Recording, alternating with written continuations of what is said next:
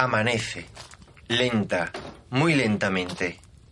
El cielo se va aclarando, como si estuviera ardiendo por el este y la negrura, cristalizándose en el color del cobalto, adquiriera tenues notas de púrpura que van deshaciéndose, convirtiéndose en la piel dorada de los pescados hechos sobre el carbón.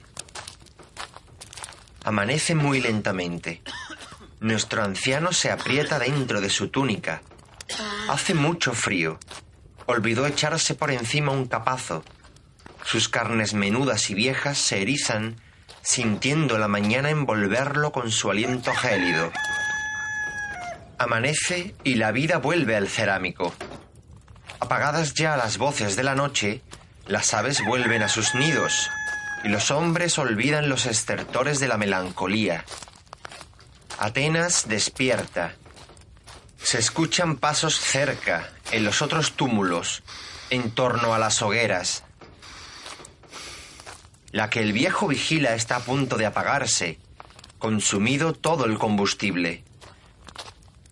Ya no queda nada de lo que un día fue el hermoso ser humano que le dedicó toda su vida.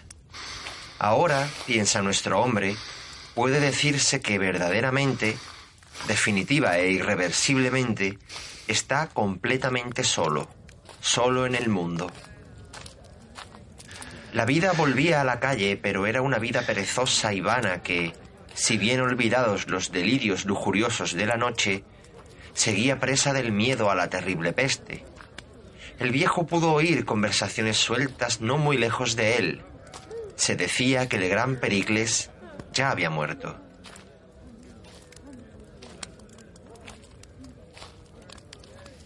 No, no, no, no, no. Movió la cabeza, desaprobando todo aquello. No, no, no, no podía ser. Decidió no escuchar, olvidarlo. No había dormido en toda la noche. Había velado absorto en sus recuerdos de juventud, recuerdos de aquella gran y primera, terrible y gloriosa guerra pero ¿cómo podía olvidar la noche en que llegó a Atenas la noticia de la destrucción de Eretria? Él no era viejo, sino joven. Un joven imponente y audaz aquel día, colmado de facultades físicas y psíquicas. Era capaz de todo, y desde luego ardía en deseos de expulsar al persa de su tierra, de defender a su patria, de alcanzar la inmortalidad como los héroes de Homero. Qué diferente era aquella Atenas de la que sus ojos viejos y gastados le mostraban ahora, asediada por los espartanos, abúlica, donde todo olía a muerte. Aquel día los heraldos trajeron la noticia de que la flota persa había desembarcado en Maratón, pero la ciudad no se sumergió en el pánico, sino que como una sola alma gritó alarma, alarma atenienses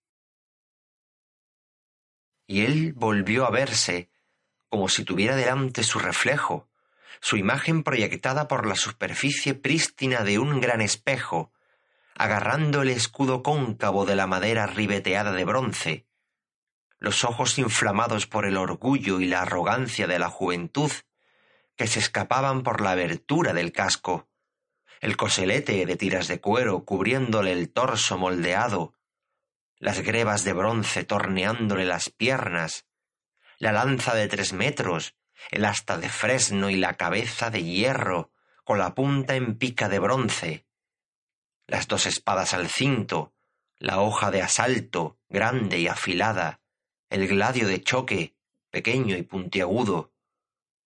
Volvió a verse marchando, marchando detrás del gran Milcíades, la noche cerrada pespunteada sólo por las estrellas del final del verano, que los miraban a ellos envidiosas, pero también ufanas, llenas de luz. Los veían marchar a los ciudadanos de Atenas por entre los desfiladeros del Ática, buscando, buscando, sí, buscando al invasor persa en la oscuridad. Hola, les bajo el puente y retiro los arqueros de las almenas. Bienvenidos a la Acrópolis. Pueden cruzar la puerta. Pasen y pónganse cómodos. Hay hielo en la nevera.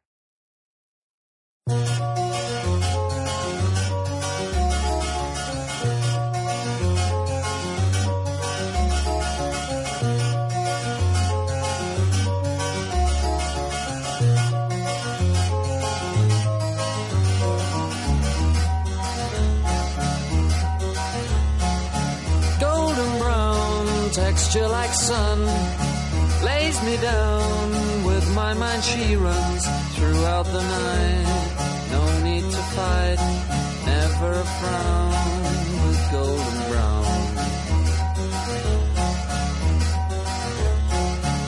Every time just like the last on her ship tied to the mast to distant lands takes both my hands never a frown with golden brown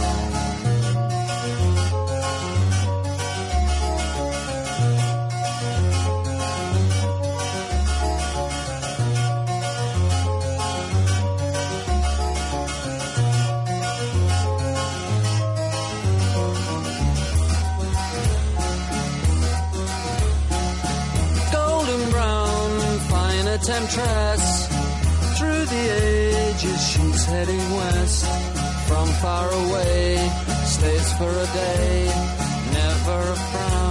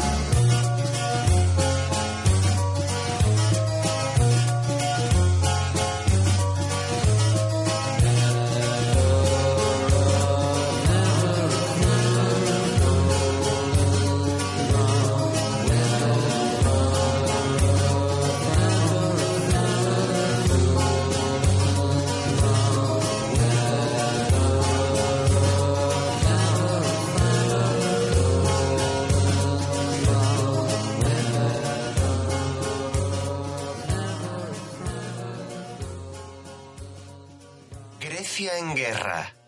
Primera temporada. La ciudad contra el imperio.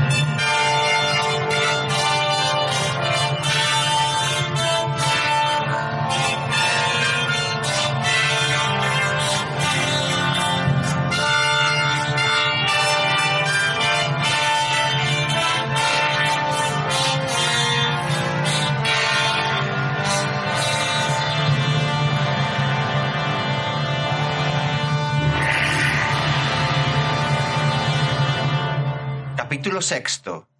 Maratón.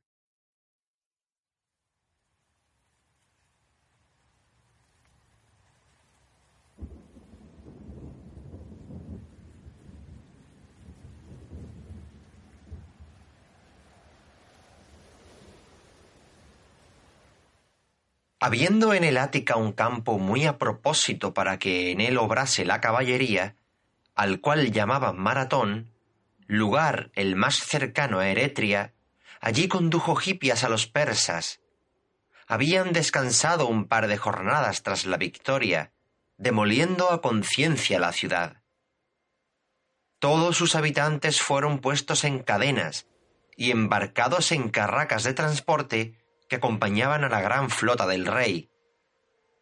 Las naves con los eretrios cautivos fueron enviadas por Datis y Artafernes a la bahía de Gilia, a poca distancia de la bahía de Maratón.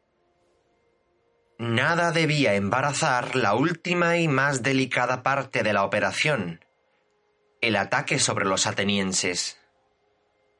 El plan de los generales persas estaba claro desembarcar en un punto lo suficientemente cerca que obligase a los atenienses a salir de las murallas de su ciudad, pero lo suficientemente lejos como para que necesitaran al menos una jornada para llegar, de modo que Hipias pudiera movilizar a sus aliados dentro de Atenas. Estos saboteadores se encargarían de dar el golpe de mano dentro de Atenas, ausente el ejército y todos los líderes civiles y militares. Maratón era un lugar muy a propósito para los planes persas. Estaba muy cerca de Eubea, donde se había quedado Artafernes con una reducida guarnición. Era una llanura practicable, ideal para la caballería. Disponía de generosas provisiones de agua dulce gracias a varios riachuelos que cruzaban el valle, y que regaban una gran laguna pantanosa que se extendía junto a la costa, y uno de los dos promontorios que cerraban la espléndida bahía natural, perfecta para que las naves pudieran fondear prácticamente en la orilla.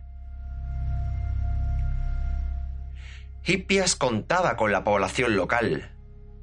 Hacía medio siglo su padre, Pisístrato, convenció a muchos campesinos habitantes de esos demos en su conquista del poder ateniense. Hippias esperaba que los nietos de aquellos partidarios se sumasen alegremente a su causa.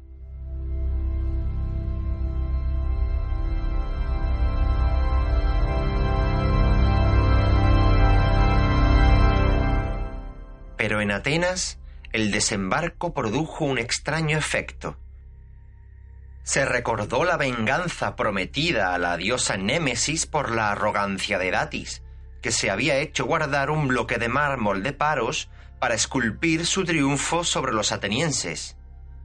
Ocurría que junto a Maratón era adorada aquella diosa de la venganza en un bello santuario cerca del mar. Fue considerado un presagio.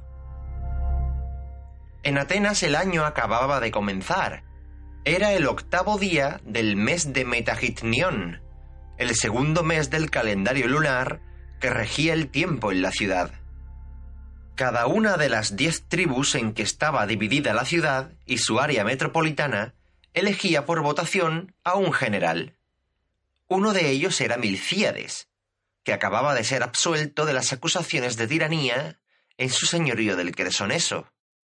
Conocida la noticia del desembarco persa, los atenienses enviaron un mensajero con urgencia a Esparta, solicitándoles ayuda de inmediato.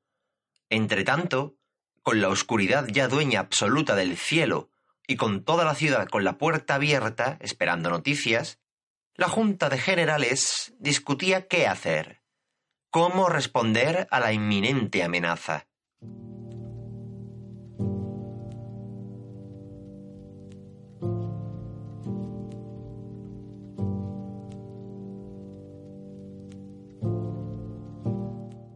¿Qué hacer? Algunos, los más temerosos, no eran partidarios de salir a buscar al persa fuera de las murallas. Esperar era la mejor opción, decían. Las murallas nos protegerán. Un asedio largo les salvaría como salvó en su día a los habitantes de Naxos al principio de la rebelión de los jonios. Los persas sostenían no están hechos para aguantar mucho tiempo a las puertas de una plaza fortificada. ¿Resistir? No, decían los del partido contrario.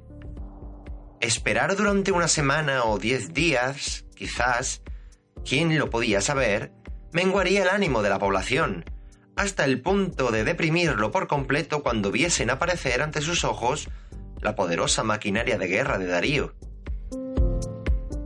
Quienes defendían esta idea estaban liderados por Milcíades, quien en su calidad de estratego promulgó un decreto que contentó a todos. Esperarían, pero hasta conocer la respuesta de Esparta. En ese momento se precisaban hombres que tomasen decisiones.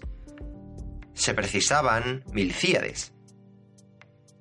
Luego, según el decreto, partirían a Maratón, mientras el ejército debía concentrarse y aprovisionarse con urgencia dentro de las murallas. Se movilizó a las diez tribus a la carrera. Los hombres desempolvaban su equipo, cada uno se vestía, se uniformaba, bruñían las espadas, afilaban las lanzas, enceraban las astas de fresno, corrían a presentarse en los puntos de reunión de cada demo, mientras las casas, todas abiertas, bullían de ruegos, de gritos, exclamaciones, rezos y bendiciones. Las madres despedían a sus hijos, las mujeres a sus maridos, los hijos a sus padres. ¿Y el mensajero? Se llamaba Filipides y no tenía piernas, sino alas. Tardó exactamente un día en recorrer los 240 kilómetros que separaban Atenas de Esparta, llegando a la Cedemonia el noveno día del segundo mes lunar. Y eso era lo trágico. Según una antigua tradición religiosa espartana, en este mes, llamado de las Carneas, los espartanos no podían entrar en campaña. De modo que los regentes de Esparta oyeron respetuosamente a Filipides, pero negaron su ayuda al pueblo ateniense. Marcharían, le dijeron, una vez que terminase la prohibición de sus dioses. Es decir, pensó Filipides, marcharían cuando ya fuese demasiado tarde. Filipides tardó el tiempo necesario para recuperar el resuello y emprendió la vuelta a Atenas. Dicen que, alucinado por el terrorífico esfuerzo, vio por el camino al dios Pan, quien le prometió que ayudaría a los atenienses si estos le hacían caso y presentaban batalla a los persas. En la noche del décimo día de Metagitnion, Filipides estaba dentro de las murallas de la ciudad, y toda Atenas sabía ya que debería luchar sola por su propio destino, sola por su propia supervivencia. Pero, ¿qué estaban haciendo entre tanto los persas? Esa misma noche estaba resultando movida en el campamento persa de Maratón. El plan de Datis era sencillo. Sabía por sus informadores en Esparta que los atenienses no contarían con ayuda de los lacedemonios. Si acudían a Maratón, la ciudad quedaría a expensas de la quinta columna en la que Hipias confiaba.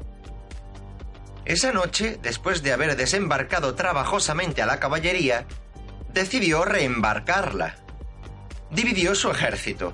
Con la fuerza terrestre contendría y derrotaría a los atenienses y con la marítima desembarcaría en Atenas. Todo esto debía hacerse antes de que terminase la prohibición religiosa de los espartanos, por supuesto. Nadie contaba con una derrota en el amplio y luminoso campo de Maratón. Eso se tomaba como una idea disparatada. Nadie criticó, por tanto, la decisión de dividir las fuerzas. De todas formas, había soldados de sobra para aplastar a aquellos arrogantes griegos.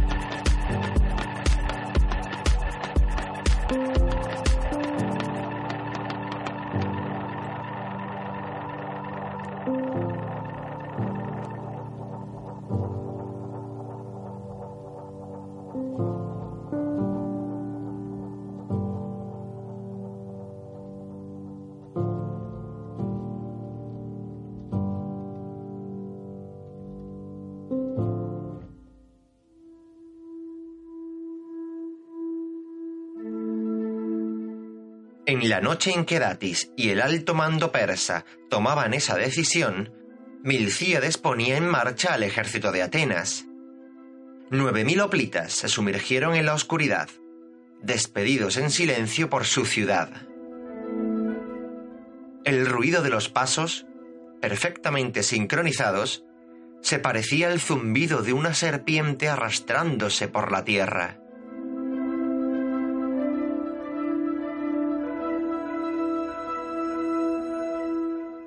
La columna de hombres se adentró en los bosques del Ática y dejó atrás las murallas.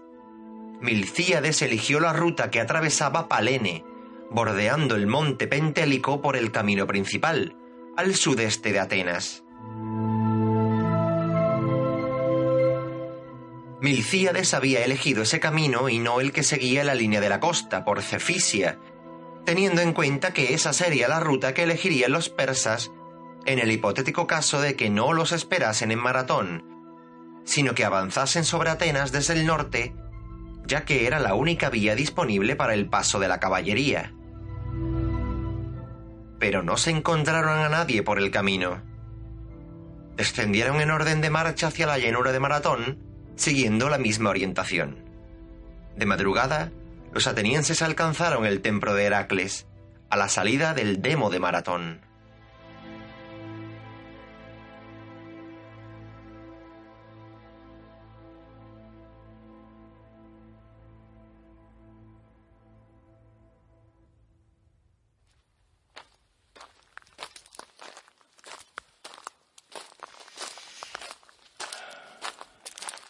Nuestro anciano se arrastra por el cerámico.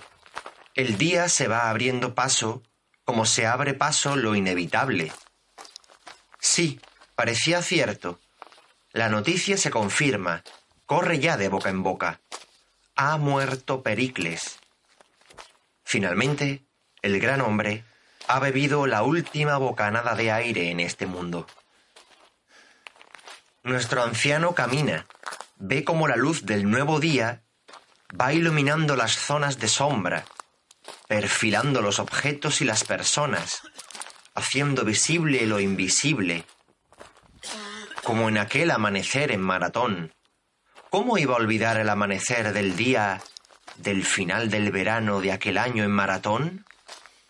Como si lo tuviera delante otra vez, el escenario grandioso y bello se recortaba ante sus ojos con la nitidez del nuevo día.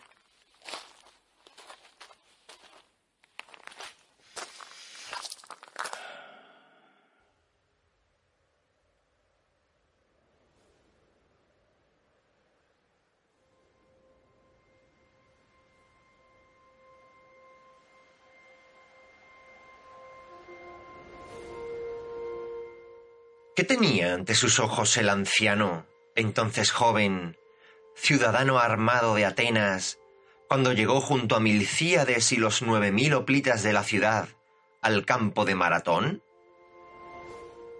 Los estrategos los condujeron al Heracleo, el gran santuario donde se veneraba a Heracles junto al pequeño pueblo de Maratón. Allí debían esperar a los plateos, que en un número de seiscientos hoplitas venían tal y como se habían apresurado a confirmarles, cruzando el monte Citerón, atravesando el Ática por Acarnas. El Heracleo era una ubicación perfecta, pues el bosque sagrado dedicado al dios los protegía del ataque de la caballería persa. Los persas estaban enfrente, al otro lado de la inmensa llanura de tierra que se fusionaba con la playa hasta llegar a la orilla desde donde los atenienses podían verlos bien, era fácil alcanzar los buques persas, fondeados a muy poca profundidad. El nombre de Maratón le fue dado al lugar por el hinojo, cuyas matas crecían por todas partes, aquí y allá en la fértil llanura, donde todo germinaba gracias a las inundaciones estacionales de los dos torrentes que la atravesaban bajando desde las montañas. Era habitual encontrarse en los vastísimos pastos de Maratón un rebaño inmenso de reses que venían allí a alimentarse junto a los campos cultivados de cereales. los persas habían hecho acopio de aquel ganado, pues los habitantes del lugar, refugiados en las alturas, habían abandonado Maratón, contrariando los deseos de Hipias, asustados como aquella vez, en la noche de los tiempos, cuando, según la leyenda, el gran toro ancestral los había espantado sembrando el pánico hasta que el héroe fundador Teseo acabó con él. Milcíades había elegido el Heracleo por el bosque sagrado y también porque encajonado entre el monte Agrieliki y la marisma que circundaba el litoral, el santuario dominaba una pista de tierra que, necesariamente, los persas debían atravesar si querían invadir Atenas por tierra. Era una posición defensiva estupenda, a pesar del poco agua que conservaba la marisma a aquellas alturas del verano. La cercanía del monte les ofrecía agua dulce de sobra para aprovisionarse. Los atenienses jugaban con la ventaja del tiempo. Los persas tendrían que atacar necesariamente, sin demasiada demora no podían permitírsela. Se quedarían, pues, sin suministros. Además, los atenienses aún confiaban en aguantar lo suficiente como para que a los espartanos les diera tiempo de llegar, y eso lo sabía Datis. Los persas, sin embargo, los superaban en número. Eran el doble.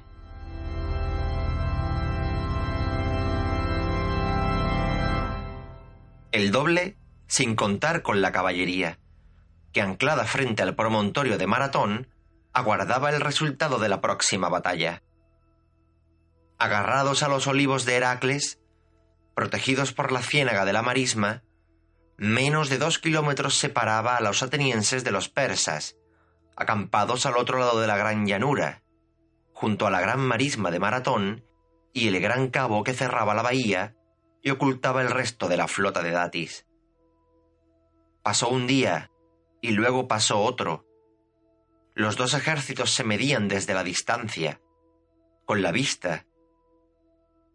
Al segundo día un mensajero de Datis atravesó el campo que separaba las dos fuerzas y transmitió un mensaje del comandante persa para los atenienses.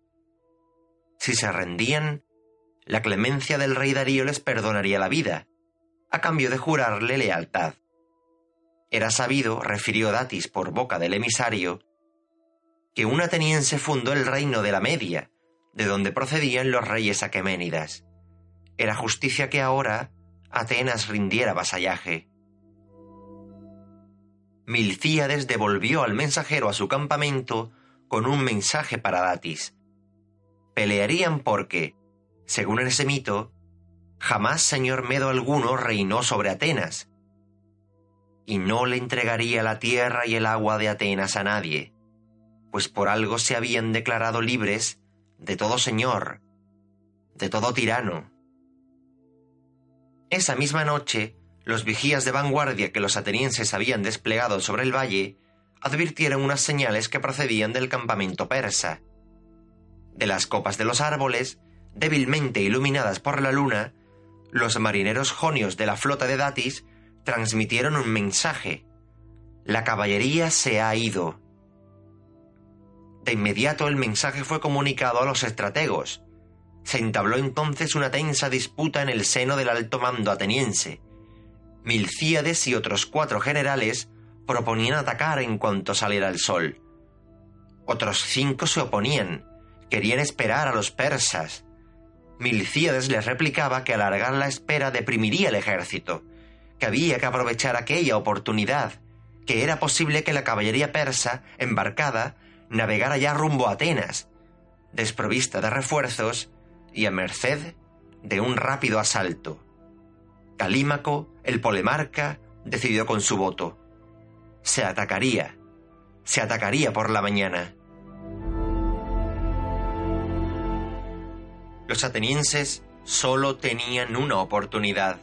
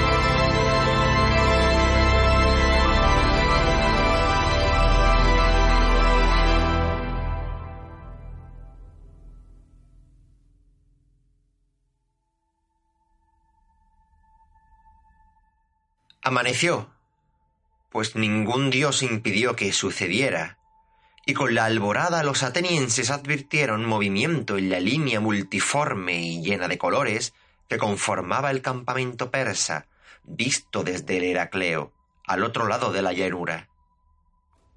Los persas se preparaban para el combate, ordenaban sus unidades. De inmediato corrieron las voces de alarma entre los atenienses. Había que disponerse en orden de batalla a toda prisa. Nuestro anciano, entonces joven, lo recordaba perfectamente, como si hubiera ocurrido ayer. ¿Cómo sería un persa de cerca? pensaba mientras se apretaba las grebas en las piernas. ¿Cómo luchaban? ¿En qué idioma hablarían? se preguntaba entonces, cuando metía el brazo por las agarraderas de cuero con las que sujetaba el escudo redondo y cóncavo de madera, taraceado de bronce. ¿Recordarían a sus mujeres como ellos antes de entrar en la batalla? ¿Se acordarían de sus hermanos, de sus hijos mientras se preparaban para el combate? Y pensaba de qué modo irían a la guerra los persas, si como él apenas sentirían nada después de embutirse en el casco, si prácticamente no verían como él, apenas más allá del hombro y del escudo de sus compañeros, pues vista y oído habían de ser sacrificadas por la protección del cráneo y de la mandíbula. ¿Pensarían en sus madres? ¿En la lumbre y en el calor de sus hogares? Aquel día y aquella hora, bajo el sol que se abría paso en el cielo radiante de la bahía de Maratón? En unas horas, pensó el viejo, entonces joven, que corría buscando la formación de su tribu, el sol se reflectaría sobre la arena ardiente, blanca, de la playa, y los cegaría, proyectando haces de luz plana sobre los escudos y sobre los ojos de aquella masa humana que se preparaba para matarse. Milcíades ordenó a los nueve mil atenienses a la velocidad del rayo. A un kilómetro Datis disponía a sus hombres en diez gigantescas filas, alargadas en líneas desde el mar hasta la gran marisma que comprendía cada una a mil cuatrocientos hombres. El comandante persa se situó en el centro, cinco mil infantes a su izquierda, dos mil sacas de élite escoltándolo, otros cinco mil a la derecha. Los aliados jonios habían sido embarcados junto con la caballería. En los flancos, el arma de combate preferida por los generales del rey, los temibles arqueros, cuyas flechas podían herir mortalmente hasta a 300 metros de distancia, protegido cada uno de ellos por un infante ligero, cuyo escudo de mimbre servía de frágil bloqueo en caso de choque con la infantería enemiga. Milcíades dispuso a sus atenienses en una línea igual de alargada, pero con un fondo de solo cuatro filas en el centro, con las tribus de Leóntida y Antioquea junto a él. ¿Qué se proponía el comandante? pensó nuestro anciano, entonces joven, al ver la formación de combate. No pudo pensar más, no le dio tiempo, a él le tocaba también estar en el centro. Recibirían lo peor del choque con la terrible infantería pesada iraní, pero estaría cerca de Milcíades. Era evidente que el centro quedaba de esta forma muy desprotegido, muy vulnerable.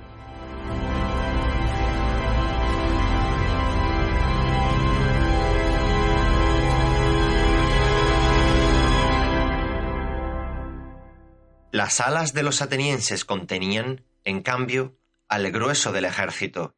Allí, la falange formó con ocho filas de fondo, cuatro tribus en cada flanco. Los aliados plateos ubicados en la izquierda como mandaba la tradición, se prepararon para la señal, y aún estaban formando cuando una orden cruzó las líneas de lado a lado. Avanzar hombro con hombro, a paso de carga. Cuando se llegase a la distancia de fuego de los arqueros, cargar a la carrera. A la carrera. Y por la mente de nuestro anciano, entonces joven, cruzó una idea disparatada, Aquello no se había hecho nunca, pero nunca nadie había combatido en Grecia por la libertad y por la vida como estaban a punto de combatir ellos. Y la formación ateniense comenzó a avanzar como si fuera un solo hombre.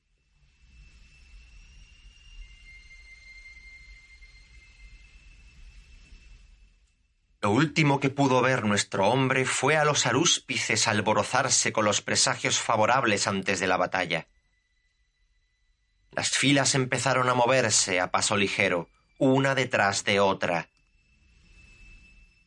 Una nube de polvo fue levantándose de inmediato sobre la masa negra en movimiento, sobre los cuadros de hombres cargados de bronce y de madera, con el oplón, la lanza, con la punta hacia arriba mientras la línea persa se iba haciendo más visible y más grande y más ancha. ¿Cuántos había? Nuestro hombre ya no podía contar. Apenas podía ver nada. Solo una franja de luz blanca y un horizonte oscuro, verde azul, el cielo azul radiante sobre la tierra. Y el rugido, el rugido de los hombres avanzando, y el sonido de los cascos, y de los escudos golpeándose entre sí, como las velas de los barcos amarrados en el puerto cuando sopla el viento, y los persas cada vez más cerca. Por el rabillo del ojo vio cómo los del ala izquierda se abrían en parábola y se adelantaban al centro y a la derecha. ¿Qué es lo que pretendían? De pronto, una nube negra emergió de la línea persa, ya claramente visible, parapetada tras los escudos de mimbre, sin moverse, como fijados en la arena de la playa. La nube ascendió y luego de pronto comenzó a bajar. Flechas, eran flechas. A la carga, a correr.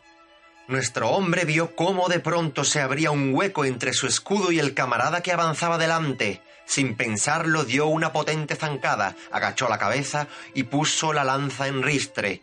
La playa se deslizaba bajo sus pies como la pista de carreras de un estadio. Lanzas, jabalinas, piedras, una lluvia de proyectiles ensombreció por un instante el cielo sobre su cabeza, pero él seguía corriendo. Corría cada vez más rápido, zancadas más largas, las piernas, los tendones y los nervios tensos como los cabos que sujetan las velas de los barcos. Una cosa era segura, los persas jamás habían visto a nadie ir a la guerra como iban aquellos atenienses. ¿Estaban locos? ¿Habían perdido el juicio del todo? El choque con los Esparavara y sus precarios escudos de mimbre fue terrorífico. Súbitamente se hizo el silencio a su alrededor, como si algún dios juguetón hubiera vaciado el espacio que lo rodeaba. Vio una figura de tez broncínea con una horripilante mueca de miedo deformándole la cara. Interpuso su escudo, golpeó con él, algo cedió crujiendo terriblemente y se encontró pisando algo blando. Un arquero, con el carcaje en la mano ridículamente y el arco en la otra, lo miraba, no decía nada, y si algo dijo nuestro hombre no lo supo nunca. Pestañeó y lo siguiente que vio fue su propio brazo amputando el hombro del adversario, por completo desarmado. Miró a su alrededor y vio a la infantería tribal del rey Darío reponiéndose del impacto, zarandeando con sus fuertes picas a los soplitas en desorden. El choque les había roto la formación. La pelea se volvió un cara a cara diabólico. Se peleaba por encima de los caídos, se esquivaban lanzazos, el oplón ya no servía, los atenienses debían acudir al gladio. Detrás ya no había camaradas, podía encontrarse uno la muerte sin que la viera, peleando con varios enemigos a la vez. Los medos balbuceaban incomprensibles frases de ayuda o de socorro. La niebla del combate era total. ¿Cuánto estuvieron peleando? Nuestro hombre no pudo recordarlo. Toda aquella mañana pasó como un fogonazo. En sus retinas solo se grabó la claridad, parecida al fulgor con que uno imagina la morada de los dioses. No sabía cuánto tiempo llevaba sosteniendo un duelo con un persa de dos metros, con un turbante de color hueso envolviéndole la cabellera oscura, cuando un estruendo salvaje llegó desde el ala izquierda. Lo adivinó todo por la expresión de su oponente. Los atenienses habían arrollado por completo a los persas en aquel flanco. Empujados hasta la retaguardia del centro, los medos comenzaron a dar la vuelta y a salir corriendo en dirección a la gran marisma.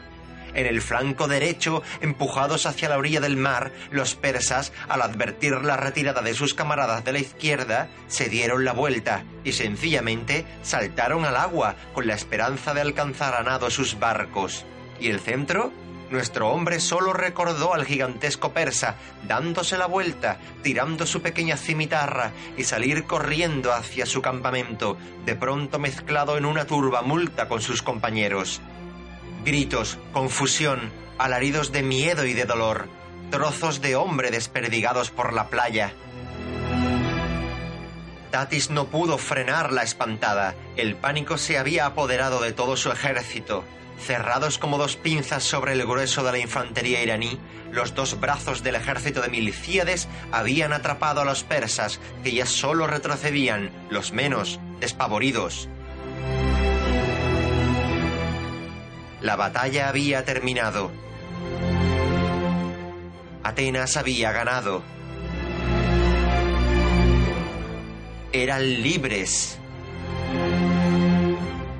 Nuestro hombre lo recuerda. Jamás lo olvidará. Libres.